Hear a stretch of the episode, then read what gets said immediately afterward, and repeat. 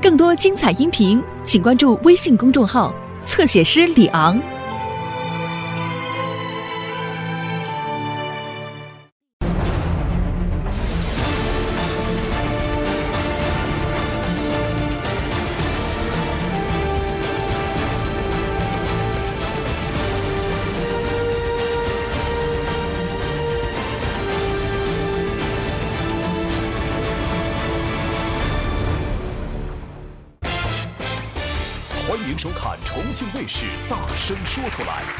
请主持人龙勇。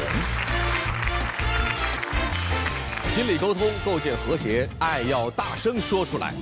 欢迎各位，我是龙勇。接下来为您介绍一下场上四位嘉宾：百合网首席情感专家周小鹏小姐，欢迎你；著名情感作家苏晴小姐，欢迎你；心理专家夏东豪老师，欢迎你；还有大声说出来情感导师涂磊老师，欢迎你。好，接下来我们看看这一对倾诉人他们的压力是什么，通过短片来了解一下压力倾诉。我们认识都快十年了，本来订了婚都准备要领证了，可是我们最近老吵架，我感觉他心里是不是打退堂鼓了？我不知道你有没有那种感觉，无论你做什么事，总有一双眼睛在盯着你看。无论你到了哪里，你都离不开他的控制。这哪里像女朋友？这比我妈管的我还严。哪有他说的那么严重啊？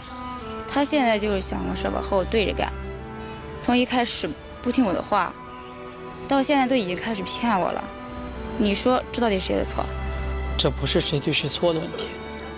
如果两个人想好好谈恋爱，想结婚，你就得给对方留出一定的空间。如果他对我诚实一点，我就不会这么不信任他了。我就希望他别一直骗我。我真的很希望早点好的结婚啊。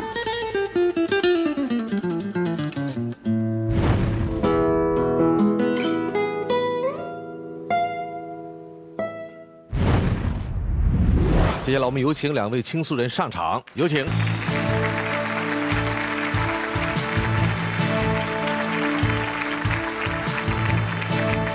小何和潇潇好，欢迎你。我们两个，嗯，嗯，认识都快十年了。哎呦，嗯，本来我们都订婚了，嗯，可是到现在他连一点结婚的事都没提，然后我觉得他心里是不是要反悔了呀？而且现在我们两个也总是吵架，他老说我管他严，我觉得我也没做什么呀。前段时间吧，嗯，我们项目部有一个一个项目要承包，一个人说拿两万块钱，回去我跟他一说，不同意，说我骗他，说我要拿钱打牌去，然后我当时我就火了，我觉得真的很丢人了。然后我就丢人了你，你想想，整个项目部全都交，就我自己不交，我觉得很好的一事儿，这完全出于对我的不信任。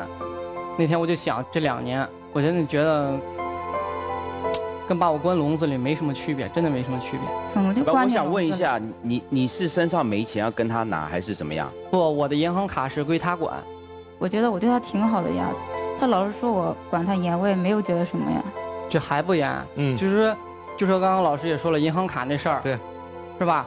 我的银行卡我主动上交，而且我还特地跑了银行，我把我的银行卡密码、网银密码、短信通知全都改成他的号了。嗯可是他怎么办的呢？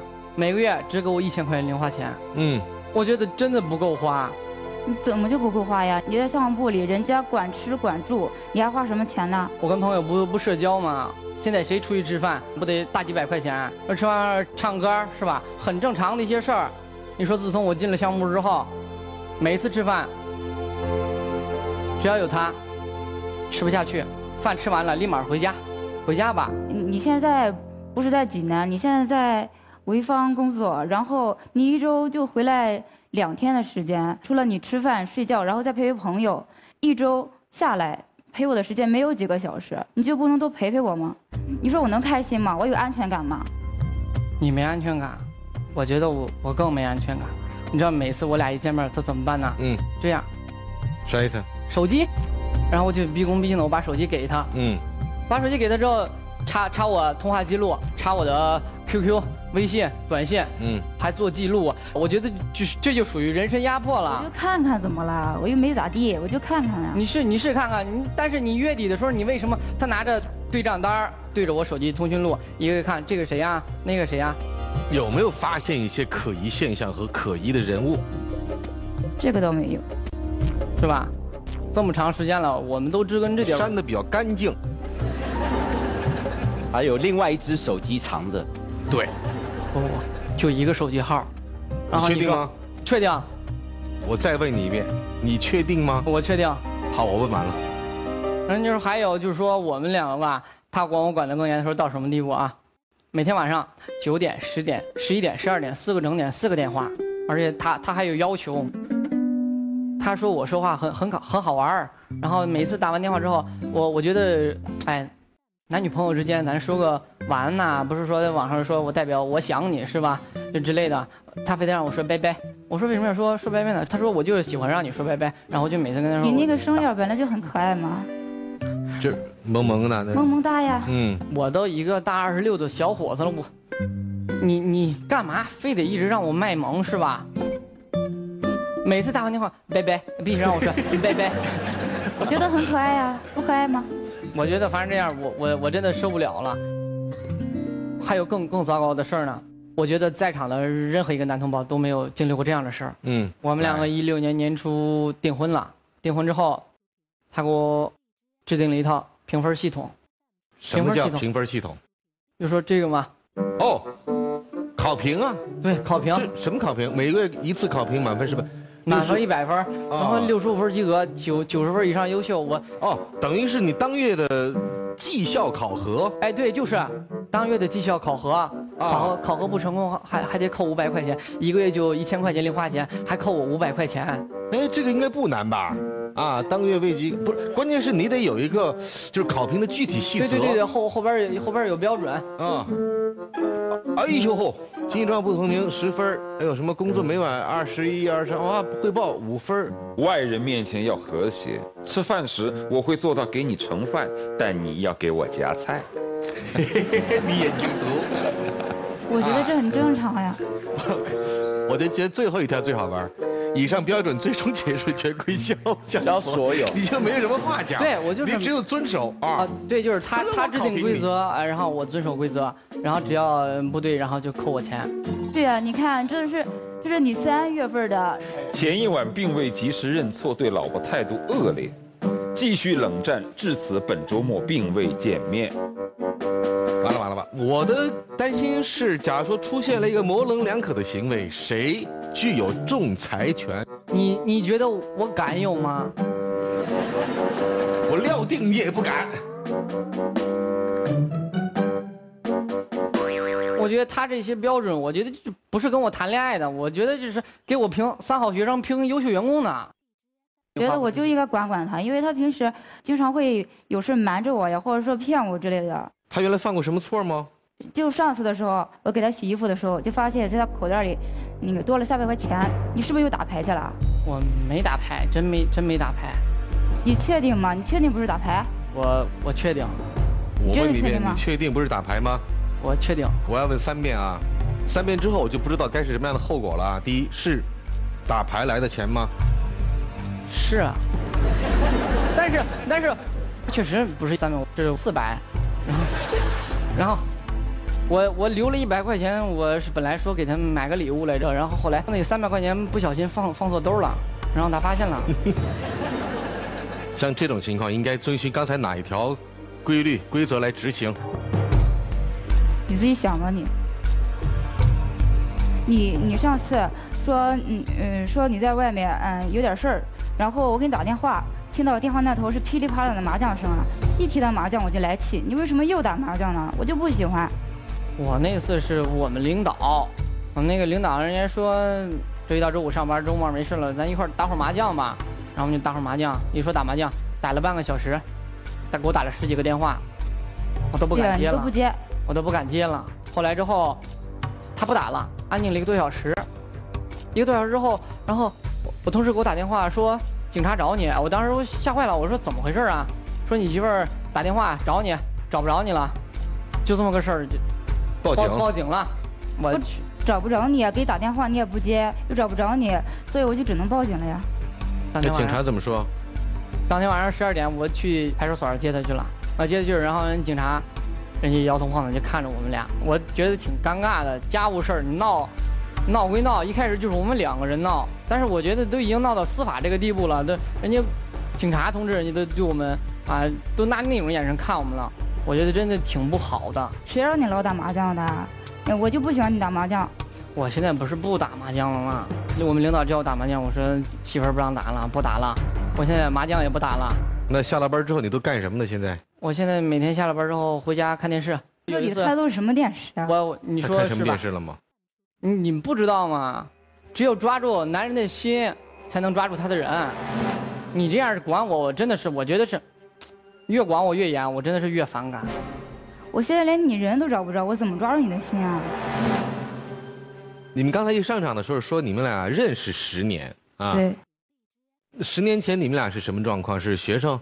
学生对，是高中、大学还是高中高中？高高一，然后后来就怎么又在一起呢了？后来我高中毕业，我上大学去了。我去南那时候你认识他了吗？认识，喜欢他吗？嗯，也没有说喜欢，但是我觉得嗯那时候我们俩感觉挺好的。嗯，但是他喜欢那个周杰伦，哦，嗯，他那个磁带，然后我就给他们买了买了盒儿磁带，买了盒儿磁带。后来他也挺好，他也不甘示弱，然后在家给我弄蛋炒饭，嗯，带了份蛋炒饭，然后中午我俩一个一块儿打饭，一块儿打菜，在一块儿吃饭。我觉得当时挺玩得来的。然后后来嗯我们俩写过两封信，然后他给我写的，我也给他回了一封。哦，你怎么写的呀？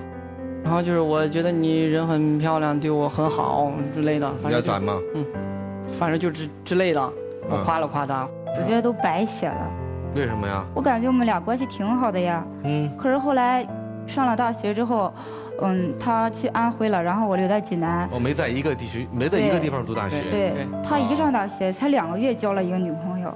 哦，我觉得我当时我们俩感情感觉不错呀，为什么你一上大学就交女朋友了？我当时就我跟他也没确立关系，我也没没往那方面想，我就觉得两个人挺玩得来的。你高中，信都写了，你还要怎样啊？我当时是高中嘛，咱也不能早恋，那时候管得挺严的学校，然后我就没往那方面想。上了大学了，我觉得有些事儿咱男男女生谈个恋爱，我觉得很正常了。然后那个女生也挺不错的，就就谈了。可是后来你也和人家分了呀。对啊，为什么又分了呢？这不大学毕业嘛，一四年大学毕业，我感觉你也挺挺绝情的。处了四年是吧？处了四年，嗯，大学毕业，然后嗯后来我要回济南嘛，他是安徽人，呃，留在安徽，后来两个人一商量散了吧，好聚好散了就，就这样就是好散，好聚好散，他一直耿耿于怀。不就是因为异地的原因吗？那我们现在呢？你在潍坊，我在济南，我们两个也异地啊。那那你会不会也是那样啊？也会把我甩了呀？这这是两码事儿，我觉得。我现在就是一个临时的，被公司调过去，被我们济南总公司调过去了，是不是？我就很简单的，我把这个项目完成了，顶多一年两年，我顶多就回来了。我还一直留在济南，毕竟咱济南我们济南人，我说是吧？不能不能不说落叶归归根，但是咱自己的好多人脉圈啊，是吧？朋友全都在济南呢。呃，我刚才说了，我跟你们聊天呀、我感觉不到年轻人的朝气啊，我觉得两个人死气沉沉。我们得听听看四位嘉宾的意见，减压面对面。我想问一下姑娘啊，你觉得在你们订婚之前啊，订婚之后哪一段时光你觉得更开心？订婚之前，可是你的脸上完全没有开心的表情，所以我在想，如果处于到你的这个位置，你想要的婚姻是什么？我们确定好你就是想跟他结婚，那对于你来讲，婚姻生活意味着什么？是意味着每天我就得抓抓我的这个丈夫他的一些不轨的行为，还是我就是想抓紧了他，然后看一看他会不会犯错误，我不仅要把他的钱管住，还得把他人管住，包括他的兴趣爱好，我通通要管住。你想要的是这样的婚姻生活吗？不是、啊，他没有给你有一点点互动和交流，他所有做的法都不是心甘情愿的。那这种婚姻你拿来有何意义？我真的我看到的，你们两个人生活在一座监狱里边，这座监狱还没有放风的机会，但是在你们的这一座监狱里边，你们彼此都不能做自己真的想做的事情。你有真正做过你自己想做的事情吗？你没有。婚姻最怕的事情是一段婚姻如果没有了乐趣，这个婚姻就离死不远了。而你现在做的所有的事情，就是把你即将要得到的婚姻推向死亡的边缘，所以他会逃跑。那同样回过头来，我觉得对男生也是一样的。你觉得你之前的恋爱开心还是现在的开心？之前呢。为什么呢？因为当时我还没有去潍坊呢。因为你之前投入的够多。对。但是你离开过后，你投入不多了，你不愿意去跟他沟通了，或者也不愿意跟他交流了，所以他才会强烈的想要抓住你。我看到了我身边大部分婚姻幸福的人，他们有一个特别大的共同点，是他们有很多精力是愿意投入在他们两人感情当中的。所以好好的珍视一下你们的感情，不要去虚度你们未来的光阴。对了，是。我觉得潇潇身上有一个最大的问题，你完全不懂得如何经营爱情。如果真正你会经营的话，就不会用这个抓钱管这几百块钱这个方法来向他索要你想要到的爱了。所以我们经常说，恋爱其实是两个人在跳舞的过程，就有的时候就是像我们跳交谊舞一样，你进一步，他退一步。但是当他退一步的时候，你是不是该进一步？现在就出现了一个问题，当他开始退一步了，你不会往前进，所以你找到了一个办法，说我只要把钱管着，他就得听我的，他就对我好，得哄我。其实这种方法，我不认为是特别聪明的。我觉得你现在应该学的是更加柔软的方式，你可能真正应该从学会做一个女人开始入手。我就在看到你的时候，我是觉得其实这个姑娘长得很漂亮。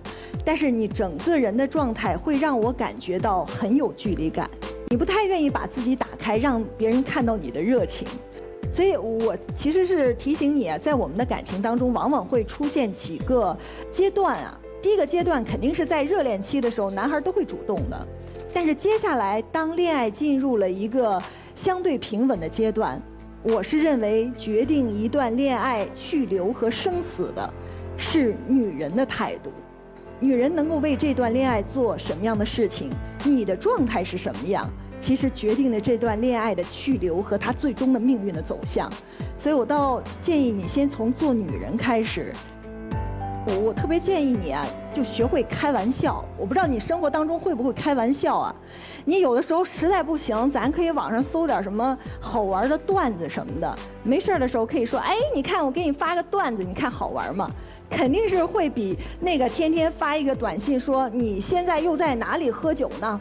你跟谁在打麻将呢？他更愿意回复你。所以我觉得有的时候查岗也是需要技巧的，就是当你在给他一些他觉得特别正向的、他特别乐意接受的信息的时候，他就愿意跟你聊天儿。但是当你永远用审问和盘查的方式的时候，所有的人都会后退的。所以现在你们的恋爱。到了一个非常关键的步骤，这个就是他开始往后退了。那你要学会如何聪明的去一步一步的前进。我觉得这是考验你爱上的时候，但是这个需要慢慢的学，好吧？谢谢老师。潇潇，请问你什么是爱？如果我告诉你夫妻之间要互相尊重、互相信任、彼此相爱，你同意吗？同意，你同意才怪。你有在这样做吗？有吗？如果你还想保持你的爱情下去的话，就是要互敬、互信、互爱嘛。你说你主诉说，请别一直在骗我，你只注意他为什么要骗你，但你没有想过他为什么要骗你。你要自我成长了，不是说你怎么可以骗我，你要去想为什么人家要骗我，他为什么不去骗别人，偏偏要骗我？如果他每个都骗，那他的确不对。他全部都不骗，独独骗你。那是不是这边你要去检讨的地方呢？小何，你的自我价值感是有多低啊？你一直说我受不了，不要这样，可是你嘴巴说，但是你一直在做啊，那种感觉就好像今天他打我一巴掌，我说我也受不了，啪又打一巴掌，我说我受不了，啪又打一巴掌，我说我受不了，说了一年，你觉得你是受得了还是受不了？到底是他的问题还是你的问题啊？而且你很不负责任，难道你不知道这样子你们迟早会分手吗？你能这样承受一辈子吗？对，如果你真的想在一起，你就会看到你的问题已经出现，你就想办法去解决。你们要不要继续在一起？我觉得很简单，就按照所有两性书籍书里所所讲的，怎么样一个爱情和谐的方式，照着去做。你们不会差太远，但是如果继续用错的模式的话，最后一定是错的结果。谢谢老师。你是没有资格管他的钱的，因为你们还没结婚。他交给你管，是信任，但他也可以不交给你管。从某种条件下来说，你应该感谢他对你的尊重和信任。龙勇说：“看着你们俩说话真无趣，我的感受也是如此。家庭生活的本质是家长里短，但不能太早的陷入家长里短，而没有了一点点小情绪。偶尔的写写保证书，偶尔的定两个契约，作为某种情绪的调剂，笑谈而已，那可以。但是夫妻之间是断然不能有约法三章的，有些事是不能说出来。”而要对方自愿的去做，但如果你把它每一条都列出来，那跟监狱里的犯人没什么区别。我们说，一个善良的女人，善于抓住男人的胃；一个功利的女人才抓住男人的钱；一个愚蠢的女人抓住男人的身体；聪明的女人抓住自己的自尊。其实，抓住自己的自尊是一个非常巧妙的方式。什么意思呢？你比如说，真正聪明的女人不会以电话的方式来控制对方，而是自己做自己的。但是该关爱的时候关爱的。我是个独立的个体，我不依附于你而生存。你只要这么一做，对方不会有被赖上的感觉，反而会有想要接近你、被你吸引的感觉。因为独立本身是一种气质。第二，说到管钱这个问题，管钱。最高超的方式是让对方自动自觉地产生一种愧疚感，而不是向他越来越反感。你越管，我就越是要藏私房钱。而让对方产生愧疚感的方式是什么？你喜欢打牌是吧？你去打去，我心里有数，但我不说出来。但我自己所有挣的工资，我都用在了家里，我自己节省。我不买包包，我不乱花钱，我还偶尔给他买，你说他会不会产生愧疚感？我相信你找的这个男人，大致应该是个心理健全，同时也应该是个善良的人，但他可能有一些小毛病，出去打打小牌、喝喝酒之类的。但是长久性的牵制一个男人，让一个男人的心在自己身上的方式，就是一昧的对他好，同时让对方产生愧疚感。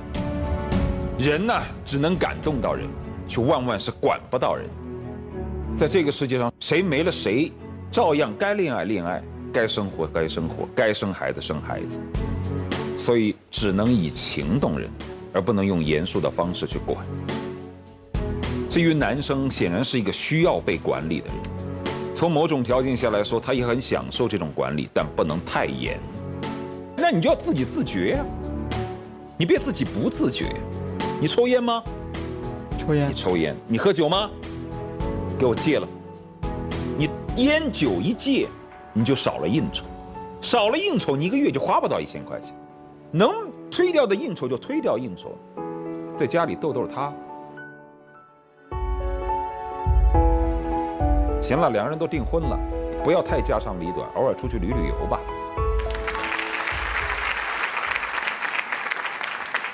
啊，小何，请去密室当中。潇潇，请登上大神台，大声说出来。牵住你的手，不再放开，让我陪你走下去。哭了相伴，感谢你让我领悟，让我大声说出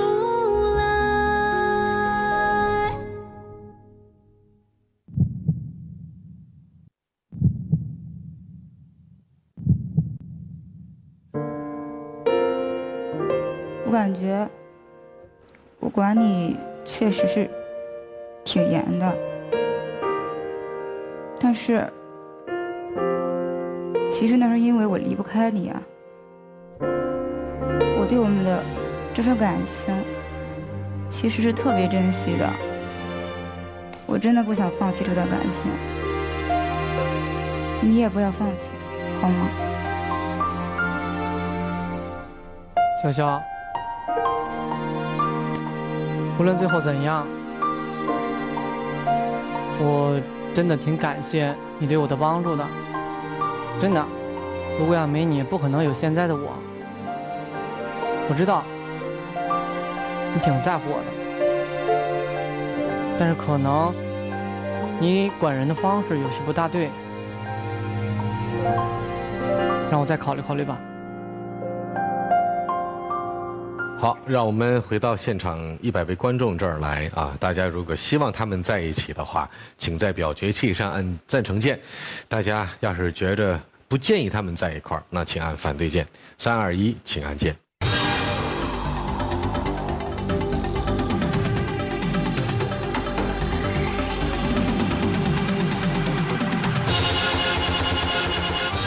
现场还是有百分之七十七的观众支持你们在一起啊！那最终这个选择在于你们自己手上。待会儿会为潇潇升起选择柱，面对选择柱，你有两个选择：第一，放弃这段感情，转身离开；或者你还想争取和小何在一块儿，啊，那么就按一下这个红色按钮。那按一下按钮之后，密室门会打开，小何也有两个选择：要么走出来和你继续牵手，要么留在密室当中，至少他想再冷静一段时间。好，来，接下来请为潇潇升起选择柱。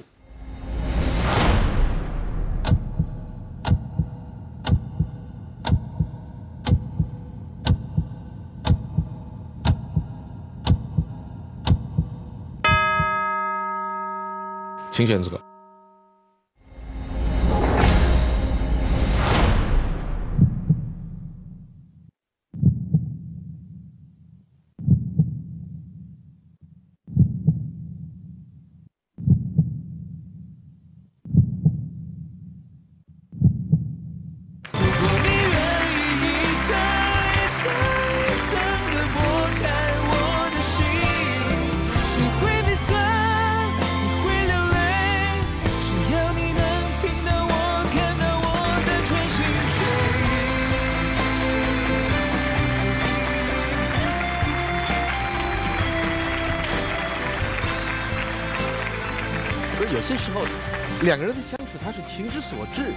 那真的条条框框弄得这么严苛的话，人家没法生活了，是吧？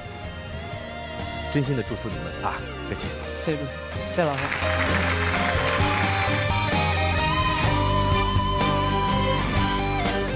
如果你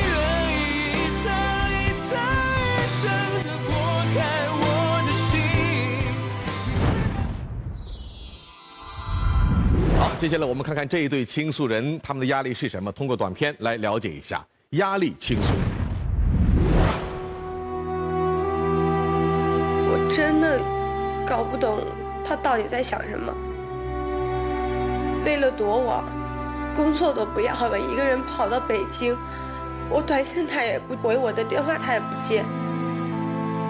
我真觉得我为他付出了挺多的。我为了他，我和我父母天天吵架。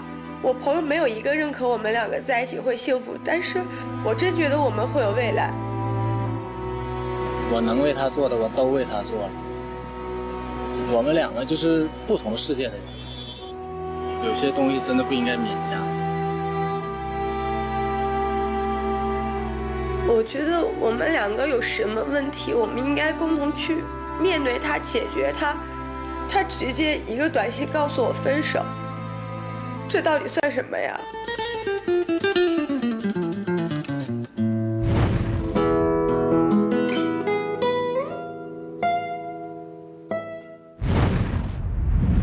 好接下来我们有请两位倾诉人上场。有请。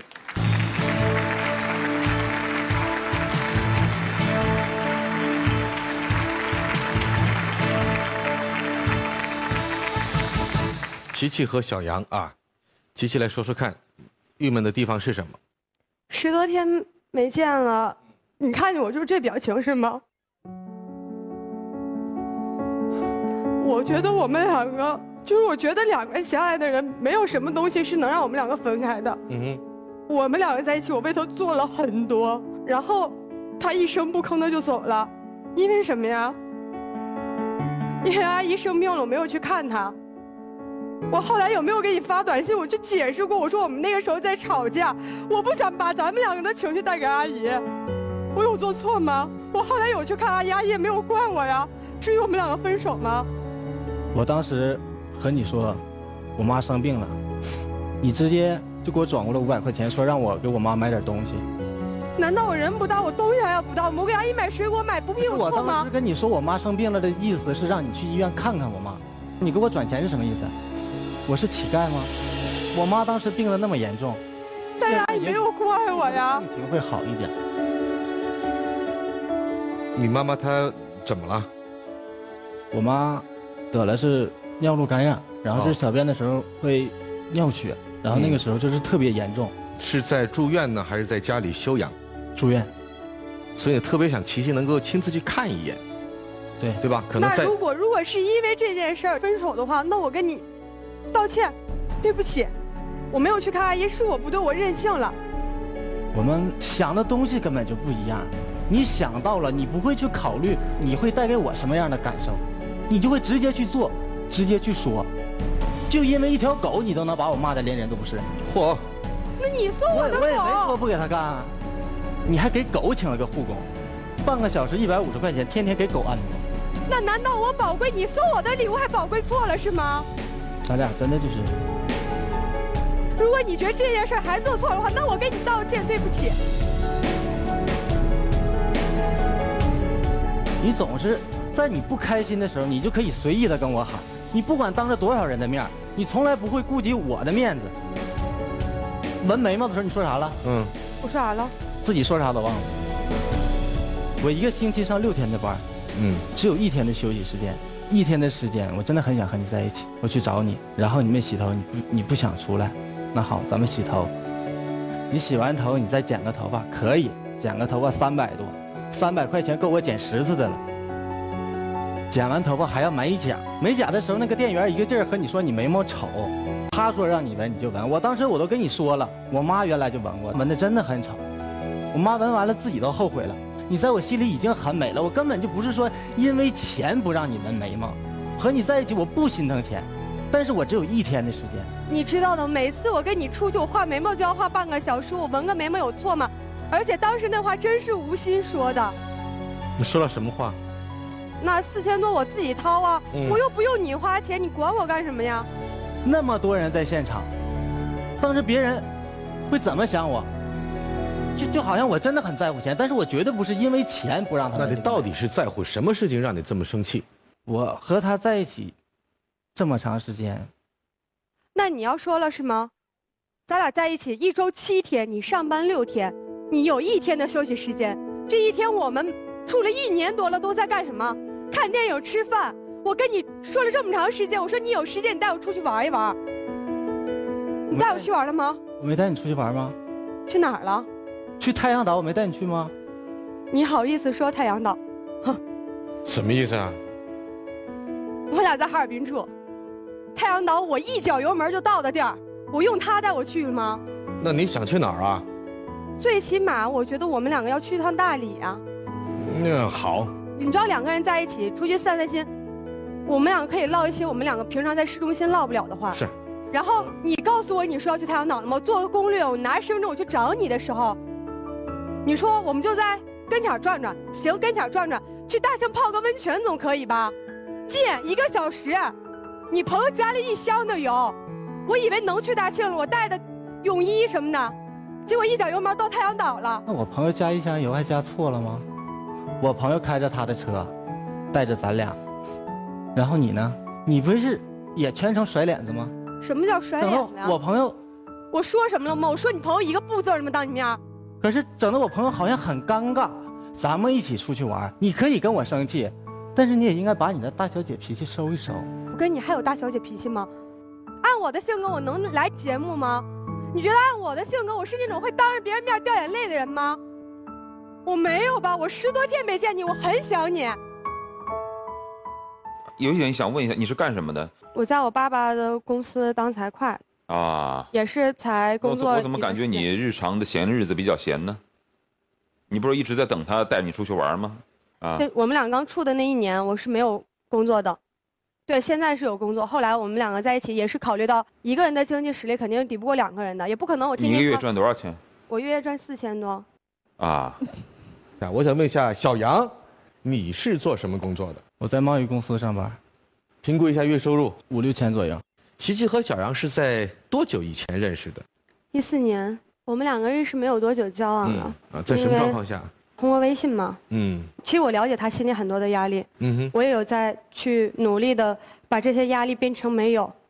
像他说，我有很多时候说话会不顾及他，我有知道有，因为有一次我们两个因为这事吵架了，嗯当时也确实是我不对，因为我一直在开我妈妈的车嘛，嗯她没有车嘛，然后有一次我们两个在饭桌上吃饭的时候，我当时也是因为想换车，嗯然后再加上我也心疼她，我有说过，我说爸妈，要不你把我现在用的车给小杨开，然后我再买一辆新车。嗯其实当时他有后来跟我说，他说这样你会让我很尴尬，就局面很囧，好像我在唱你要车，其实根本不是。嗯但是我真的，我当时是心疼你，我不想让你去挤那公交车。我知道你对我是好心，你知道咱们四个人坐在一起，他爸他妈同时在看着我的时候，那种感觉就是，就是就就好就就就就就是那种就好像是我我跟他说了多久，就好像是我就特别想要他这个车，嗯，结果呢？我跟你说过一句话，你还记得吗？我说我跟你在一起第一天我就知道你什么经济状况。我说过我愿意跟你俩去吃门口那八毛钱的涮串儿我也愿意陪你穿牛仔裤、白 T 恤。我当时喜欢你就是喜欢你这个人，喜欢你的经济状况，喜欢你的所有。但是我想给你更好的东西，我想通过我自己的努力，我是个男人，我都这么大了，我有自己的工作。说到钱，我不知道你把我当什么。去年五月二十号，我觉得这就是一个很平常的一个日子。那天我要出差，我本来想出差回来给你买礼物，但是你和我说这是今天，这是五二零，你应该留下来陪我。好，我留下来陪你，让我的同事去出差。等第二天早上起来，我看床头上摆一千块钱，不是你拿我当什么了？什么会是为什么会发甩一千块钱在你床头？因为他每次出差他有津贴费，然后他那次确实我。我是有些任性，我说我说要不咱不出差了，嗯他说我有差旅费，他说没有差旅费怎么给你买礼物？我说我不在乎那礼物，我说要真想拿着差旅费给我买礼物，我说我把差旅费补给你，你陪我过个五二零。你给我一千块钱，这叫什么事儿啊？你是瞧不起我吗？不是，我是为了留下来陪你，我不是为了要那个钱。那那一千块钱呢？我给他了，收回去了是吧？我当然要收了，我知道这件事我做的不对啊。我和你在一起一年多，你说什么做什么，你总是会带给我伤害。有些东西我理解你，因为两个人在一起是需要磨合的。从乌兰浩特飞到哈尔滨，一个小时二十分钟，再飞回来两个小时四十分钟。你妈心疼你，嗯，不想让你累，让我全家搬到哈尔滨。我妈有说你不搬到哈尔滨，咱俩我和我全家难道加在一起抵不住她姑娘那两个小时四十分钟？我妈有说说你家不搬到哈尔滨，咱俩就分手没？然后咱俩就不结婚了吗？没说过吧？是你妈是想让我和你在一起啊？你妈让我把现在的工作辞了，跟着你爸干。我们家就我一个姑娘，我能撑起我整个家吗？我撑不起来。我妈当然希望我男朋友能帮我了，这没毛病。知道吗？你妈当时那种口气和我说特别瞧不起我。小杨，你的家是在哪里？我的家在内蒙古乌兰浩特。琪琪呢是在哈尔滨。嗯，我家本市。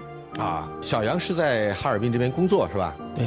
嗯，那为什么又会有琪琪放乌兰浩特就是往返的这样一个事情？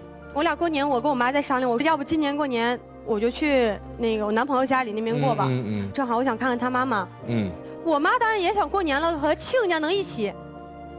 坐在一起吃个年夜饭什么的，大家伙其乐融融。我妈没考虑那么多，我妈可能说惯着我，但是她没想那么多。但是我是男生，你妈直接跟我说，你们全家搬到哈尔滨来吧。你飞个来回能有多累呀？加一起才两个小时四十。所以我有说过，我因为跟你分手之后，我也有跟我妈不停的在吵架。我觉得我妈有很多事情做的也不对。会不会是琪琪她妈妈对你跟她闺女在一起谈恋爱，她不太满意？我觉得是这样。你为啥这么觉得呀？我刚才说的不算吗？就这么两件事儿，不会让我心疼我。那次咱们仨在车里开车出去，你妈当着你你的面说啊，你有个世家家的孩子特别好，又高又帅，家里还有钱，从小就喜欢你。我不够好。他高，他帅，他有钱，跟我有关系啊！我喜欢你啊！你当时怎么不说话呀？你当时可啥都没说。我为啥要说话呀？你当时不说话，不就是默认了你妈说的对吗？他高，他帅，他有钱，跟我一点关系都没有。我喜欢你。你喜欢他什么？我喜欢他长得帅。OK。太敷衍了，我不这么闹，不闹了。嗯。我俩挺正式的一个场所。还好啊，喜欢他长得帅，理由一成立。还有，其实他对我挺好的，他每次上我家都挑我妈喜欢吃的水果买。我妈爱吃山竹，其实哈尔滨那地儿山竹挺贵的，可能他自己都舍不得吃。嗯。他给我妈买，我姥身体不好，他给我姥姥买豆腐粉。很细心。他为我做的所有我都知道，他的压力我也都懂。嗯。所以我跟他在一起，我也在尽可能的，让我们之间的这些压力不爆发。但是我不知道为什么一年了，他到底还是爆发了，我也很害怕。好像你还没懂他的压力根源呢，姑娘。我知道，其实他不是不喜欢我了，是吧？我没说错吧？所以说我才会不停的这十多天往你家跑，去你家找你堵你。我就是想我们之间能把这个问题全部都发掘出来，我们去解决它。咱们两个根本就是两个世界的人。怎么是两个世界人呢？你不用努力，你就可以得到很多别人努力都得不到的东西。但是我不行，我靠不了别人，我也靠不了家里。你什么时候意识到这个问题的？时间长了，真的就能感觉出来。就连他朋友的服装店开业。走到门口，我连走进去的勇气我都没有。什么状况？他说他朋友的服装店开业让我去。嗯，到那儿了，我以为是明星聚会呢。爱莎山庄，签名牌，男生一个都西装革履，戴着墨镜；女生高跟鞋、羊裙。现场摆着红酒、香槟、冷盘，嗯，摄像、合影。真的，我穿成那样，我怎么和你进去？你穿什么？你长得帅就够了。不是，他们穿西装都没有你长得帅呀。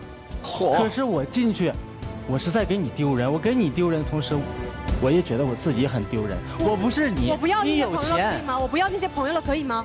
你可以过得很好，你不应该，你和我在一起以后被我我有把你的。没有说过我愿意跟你穿牛仔裤、穿白 T 恤？可是我不想因为你和我在一起之后，我把你的生活水平拉下来。我不觉得那是拉下，我觉得很幸福。我跟你在一起很幸福啊。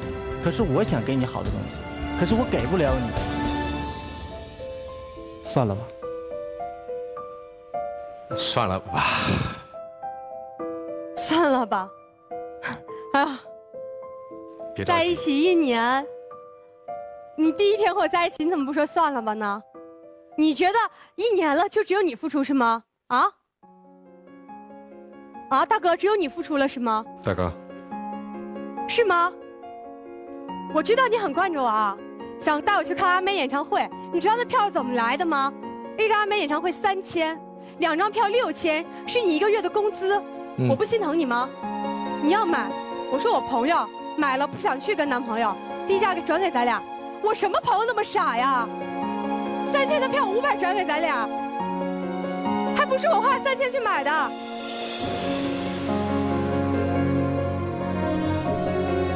知道，如果我不去，你会觉得你又对不起我了，你又惭愧了，你又配不上我了，所以我只能自己偷摸买了。人家都觉得啊，他好，他有个有钱的爹，他可以朝他爹要钱。你不知道我有多努力吗？一年了，我学的这个专业，我知道我以后很难就业。如果我学空乘，我去当空姐，我没有很长时间会见不着面，我想你，我没有办法去干这个事业。那可以啊，我只能上我爸的店儿去干。四千块钱，我知道哪块开业了，你都想带我去吃。我怕你带我去吃这种地方，我怕吃一顿饭七八百块钱，你心疼。我又不能老抢着买单，因为你是男人，我知道啊。所以说，你我也不愿意伸手朝我爸要钱。你真的知道那种身上的钱加起来都不够付一顿饭钱的那种感觉吗？所以我那天有说，我说我们两个出去吃顿饭吧，姐请客。我是不是这么说？我开玩笑说的吧。当天是我不对，因为我习惯性的了，买单的时候，嗯，服务员账单就直接递给他了，我没抢过来，我不对了，我应该把账单抢过来。多少钱？账单上显示八百块钱，两个人。嗯，你当时兜里有多少钱？不到四百块钱。他囧在那儿了。我错了，那件事是我错了。然后我当时当时服务员是把把那个那服务员，你知道哈尔滨的服务员他就是真习惯性的都把菜单给男生嘛？那东北人我们都是对呀、所以说你体会不到这种感觉，因为你有钱啊，你有卡呀，你今天喜欢什么买啊，明天喜欢喜欢什么刷呀。但是我不行啊，我一个月就六千块钱。我喜欢什么买，喜欢什么刷，一年多了，大哥，我给自己买过什么？你冬天时候你说你跑外面，你想要个帽子，我有没有给你买？我自己喜欢了很长时间的包我都没有买，嗯，帽子多少钱啊？我们能不说吗？好吧，咱们两个根本就是两个世界的人，我可能很努力，都得不到我想拥有的东西。接下来我们请到四位嘉宾减压面对面。刚刚女孩说一句话说，我不会来这种节目的。说实话，我挺敬佩你能来这种节目。我有很多朋友的，我他我明们都会。看的。女生能够主动的站在台上来挽回一段她想要的爱情，是着实不容易的。但是回过头来，我就想问你，那你认为你们两个的问题在哪里？我家里一直给他的压力也很大，我知道就，就是后来他有朋友跟我说过，原话是这么我说的，觉得使劲够能够上我，但是后来，他朋友说你知道为什么他有时候他说他加班都不愿意去找你吗？我说我不知道，他说，因为他躲你啊，你们两个在一起，他每个月的工资都不够你们两个花。我当时听完之后，我真的我，他说他这么做怎么能得到你爸妈的认可？你觉得你朋友说的是事实吗？假设你俩走在一起了，未来五年，不靠你爸爸，只靠你的工资和他的工资，你觉得你会过得开心和快乐吗？我和他在一起我就开心。我试想一下，你不会过得开心和快乐，因为你们两个刚刚吵架的时候，你会说一句话，你说我不是为钱，他也说我不是为钱，但你们所有吵架内容都跟钱相关。不管是吃八毛钱的烤串也好，还是你给他买的帽子，我们不知道价格也好，都跟钱相关。你的爱情当中如果没有钱的话，我不相信你们两个还能过得非常开心，因为你的生活是他自己说的原话，叫够不到的，而你也没有办法屈尊你的身姿去够他的生活。不管是你也好，还是你的家人也好，你们并没有真正尊重他作为他这个人的一个存在，你们只是认为他没有达到你们家的标准。所以回过头来，我觉得对男生来讲也是一样的。你觉得他们家所有人瞧不起你，你自己能瞧得起你自己吗？所以你很自卑，也害怕面对问题。那回过头来，当问题真正出现的时候，可能最需要做的就是你们两个的去共同解决。但是你们从来不去面对，也不去解决，你只是尽力的在用你认为可以讨好的方式去讨好他，但是你的确这样做的很累，所以你今天会离开。可是我心里边还是可能会有我自己的小小情节，认为对于女孩来讲，她是蛮单纯的，而且蛮直接，没有什么心计的。我更加觉得问题在你身上，所以个人认为，如果你可以的话，不妨尝试一下如何去解决你们俩的问题。如果你足够爱他哦。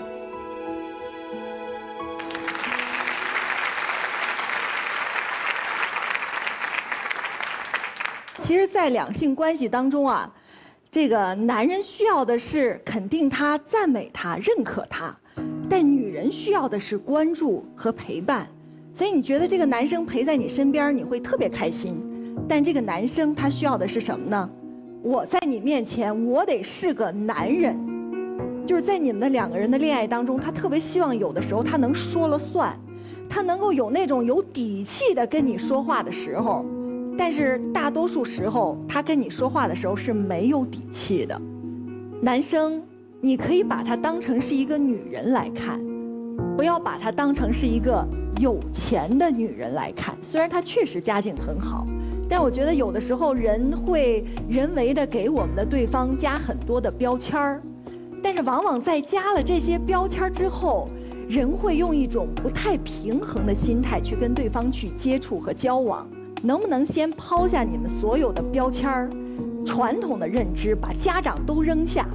然后，哪怕如果他你觉得他爸妈给你压力，你可以少去他们家，甚至觉得一对情侣，我今天就只能吃肯德基、麦当劳的水平，我凭什么要陪你去吃这个烛光晚餐啊？你要是喜欢我、爱我，咱就吃盒饭。如果你要是吃不了这盒饭，跟我吃不了这苦，那你可以自己单独相处的时候，你可以去过那样的生活，但是前提是我有我的原则，我有我的生活标准。所以我觉得有的时候钱可能是障碍，但是更大的障碍是我们把钱看得比人更重要。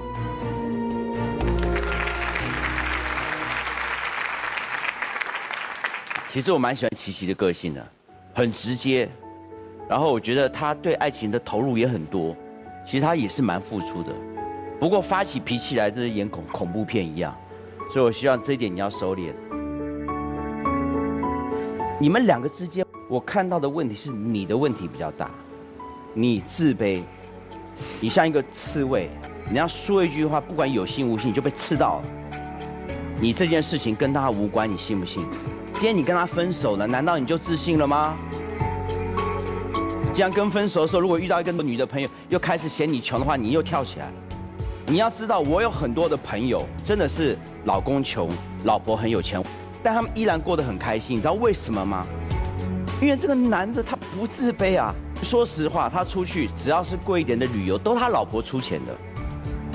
可是我们朋友为什么不会瞧不起这个男的？不会说，哎，你干嘛吃啊？没有，因为这个男的他没有瞧不起自己，他就说我老婆有钱呐、啊，至少我不花老婆的钱。就让我们羡慕的是他们恩爱，而忘却他们贫富的差距。这样听懂没？你们越是不恩爱，外人越会看你们贫富的差距，越有人会说闲话、指指点点。所以我认为，如果要继续在一起的话，你这个自卑的心态要放下，好好的爱他，证明你的幸福。我觉得这样子还是有为可以在一起。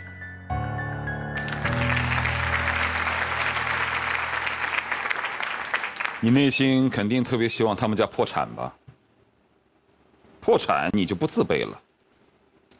你们说你们都不在乎钱，其实在我看来，你们都很在乎钱。男方就很在乎钱，他要是不在乎钱，他不会时时刻刻感觉到压迫嘛？他时时刻刻感觉到自己没底气，时时刻刻感觉到在你面前抬不起头，这就是在乎钱的结果。那个所谓的开业典礼，谁规定开业典礼一定要西装革履啊？我听说刘若英有一句台词，我特别喜欢。哎，你以后可以这样用你。当他觉得，哎呀，我穿着牛仔裤怎么能参加这么盛大的活动的时候，你就应该用这句话告诉他，说你土老帽了吧？这年头什么叫时尚？就是越是事儿事儿的环境，你越要穿的不是事儿事儿的，不在乎，明白吗？同样是一句这样的鼓励说给他听，他内心那种自卑感就会消减很多。另外，你还在撒谎，你说：“哎呀，我很爱他，所以我不愿意让他跟我过苦日子。他本来可以过那样的日子。”你错，是因为他过他那样的日子对你产生了太多的压力。如果你要是真的觉得我只要爱这个女人，凭我现在的薪水，不至于让她过得太差，当然也过不了她那样好的生活。但因为她是我的女人，所以他就嫁汉吃饭，我只要坦诚的心对他就可以了，而未必。要给他父亲给他那样的生活，因为也许你这一辈子都不可能达到他父亲那个状态。而对于女生来说，口口声声说我可以放弃这个，我可以放弃那个，我努力了这么多，我努力了那么多，我只能说你是努力了，但努力的远远不够。别的不说，就说那一句话，他母亲生病，你给他打五百块钱，你的家庭就是那样的，没有告诉过你更多的影响和更多情商的提高，所以你才会做出那么愚蠢的举动，连基本的尊重都没。我看啊，你们俩之间真的很难跨越金钱。虽然这中间金钱的跨度并不是特别的大，但很难。男生在这种自卑是根深蒂固的，而对于女生来说，你有没有必要用委屈自己的方式来维持对方的自尊？你维持不了多久。你说今天是他爆发了，是不是？如果他不爆发，改天就是你爆发。你会说，你看，演唱会我瞒着你自己买的票给你。是吧？你看我，我本来想想想想要去哪哪哪，我委屈着自己不去，委屈到一定程度就会爆发，就像他现在委屈到程度就会爆发是一样的。那是因为你们都觉得为对方的付出是一种委屈，而不是一种享受。爱情确实不分贫富，但婚姻必须门当户对。如果想要跨越这层差距，就彼此进入到对方的消费和生活层次。如果做不到，就别说对方给自己压力，因为有一句话形容爱情真的挺好，自作孽不可活，谁让你选的呢？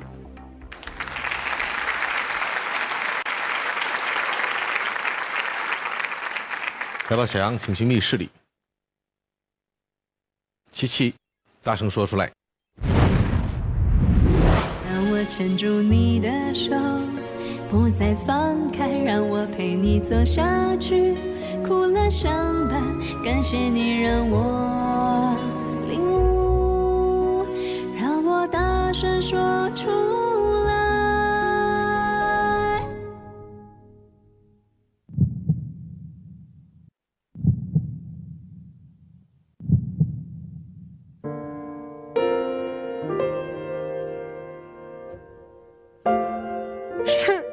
哭的特别丑啊我？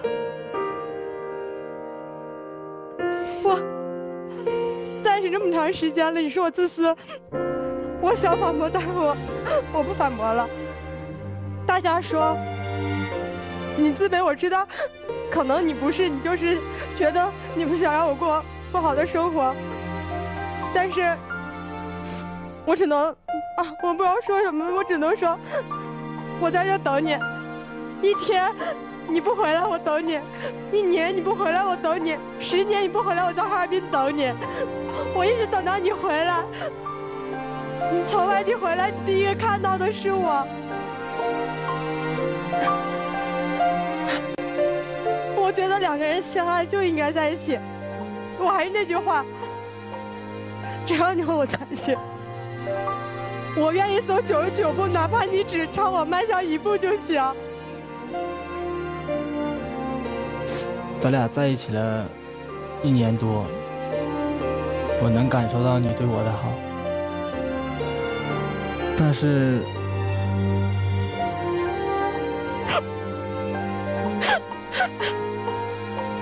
我觉得我们就是不同世界的人。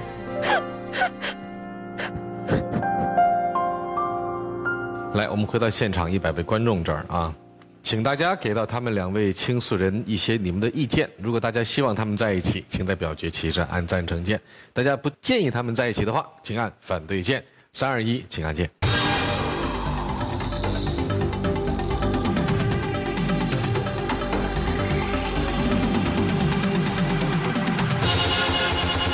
现场百分之七十八的观众还是希望你们在一起的。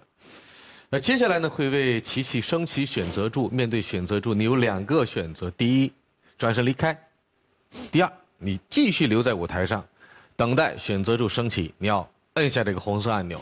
那红色按钮按下之后呢，密室门会打开，小杨会不会从密室中出来？那是一个未知数。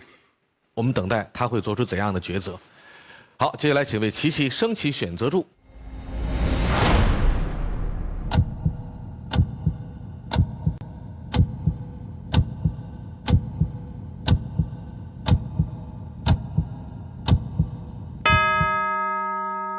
请选择。